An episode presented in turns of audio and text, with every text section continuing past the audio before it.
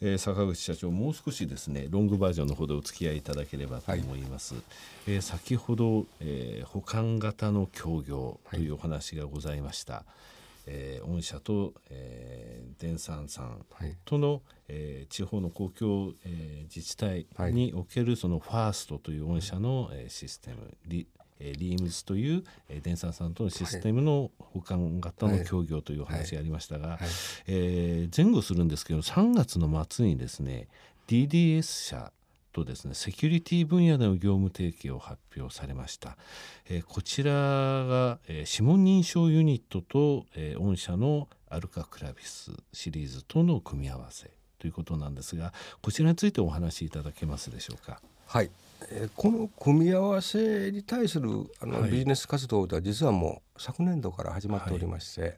え当初あ弊社のアルカコラビスに、え日本大手企業さんの、はい、え指ハイブリッド認証の、え仕組みを組み合わせた形でビジネスの展開を開始したと。はい、でその中でやはりあのお客さんにこう選ぶっていうのは選択権っていうのがございまして、うん、えー、もうちょっとこういうのないの？というふうなお声も結構聞こえてくるようになりまして、うんはい、それで、えー、たまたま遭遇したのが DDS という会社さんでした。これあのモバイル環境における厳格な本人認証っていう言葉があったんですが、はい。はい、あの御社のこの、えー、アルカクラビスシリーズの強さですよね。あのシングルサインオンとか、暗号化、こういった部分とハイブリッド指紋認証を合わせることによってモバイル環境においても、えー、本人認証が厳格になるっていうふうな、えー、お話なんですが、はい、これはどういうことなのかえっとまああの最近ご存知のように、はい、ほとんどがこうむしろノート PC よりはタブレットの時代に入ってきたと。はいね、このタブレットにこの重たいこの認証の仕組みを持っていくわけにいかないで 外に持ち出すに、その本体は軽くなったけど、認証のための仕組みが重たいと これがなんとかならないかというので、はい、まあ、アルカクラビスいやカードですね、はい、カードプラスあの、まあ、生体認証静脈認証の仕組みというのはほんの指先にちょっと乗っけるぐらいの大きさなもんで、非常に持ち運びも便利と。かつ今まで以上のセキュリティのレベルを保てるというふうな形で始まっております。なるほどこれあのマイナンバー制度でも必要要件といいますか、はい、ありますけどこれ2つ以上のそうです。セキュリティということですね。はい、じゃこれはあのマイナンバー制度におけるその必要要件クリアして導入される可能性もあるという。そうですね。たまたまたま、はい、あのまあ去年から着手してきたわけですけど、はい、えー、最近マイナンバー番号制度の中でも、はい、えー、そういうことが強く叫ばれ始めてましてまた最近ではちょっとあの情報漏洩のお話もニュースも伝わってきてますので、はい、まだまだチャンスはあるかなといろいろと。なるほどね、はい。えー、この1年間のところでですね、えー、随分とあのちょうど1年前って社長でになられてですね私がご紹介したのは、えー、ソリューション事業システム開発事業公共自治体システム事業という3つの事業ですね、はい。えー、33%ぐらいずつ売り上げを作りたいんだと、バランスを作ることによって、えーまあ、リーマンショックの時の後の、えー、苦しさっていうものも経験したけれども、はい、えー、バランスっていうものをやっぱり大切にしたいんだというお話がありましたけれども、はい、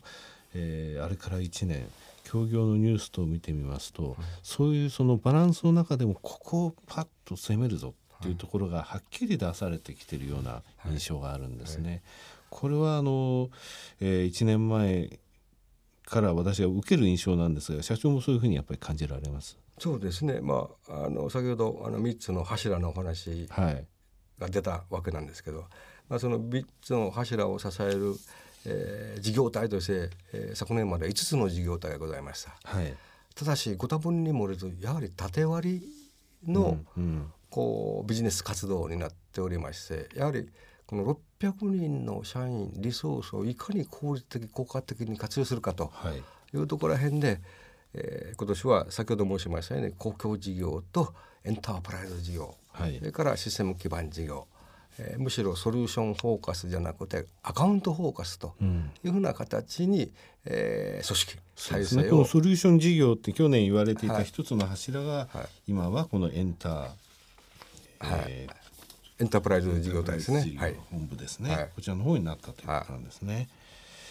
えー、1年経ってですねあ随分と変わられたなっていう印象実はあるんですけれども。根底は変わってないんですけど、はい、構成してる人間人たちがもっともっとこう有機的に結びついてシナジーが出る会社、はい、もっともっとシナジーを出せる会社っていうのにこう変貌させていきたいと。いう思いがございます。それはやっぱり45年の歴史が続いたということでもあるんじゃないでしょうかね。そうですね。はい、あの蓄積されたものがあるんですけど、やっぱり縦割り社会から外に出ないと。はい、これをもっともっとこう外に出してみようというふうな思いがございます。はい、今ただ今日お話しした単語ですね。この単語って45年前になかったものばっかりですよね。そうですね。考えてみれば、はいはい、ソフトウェアっていうのをどれぐらいの人間が分かっていたか。システム開発って何なのそれはといったところ時からやられてるのがこの社名の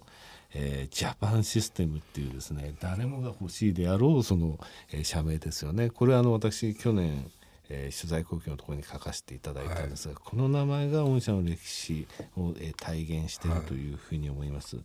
えー、またぜひお越しください、はい、あの1年と言わずですねあの半年ぐらいでありがとうございます。ので、はい、えー、12月決算ですのでね、御社、はい、えー、今年についても期待しておりますので、はい。えー、本日はどうもありがとうございました、よろしくお願いします。頑張っていきます、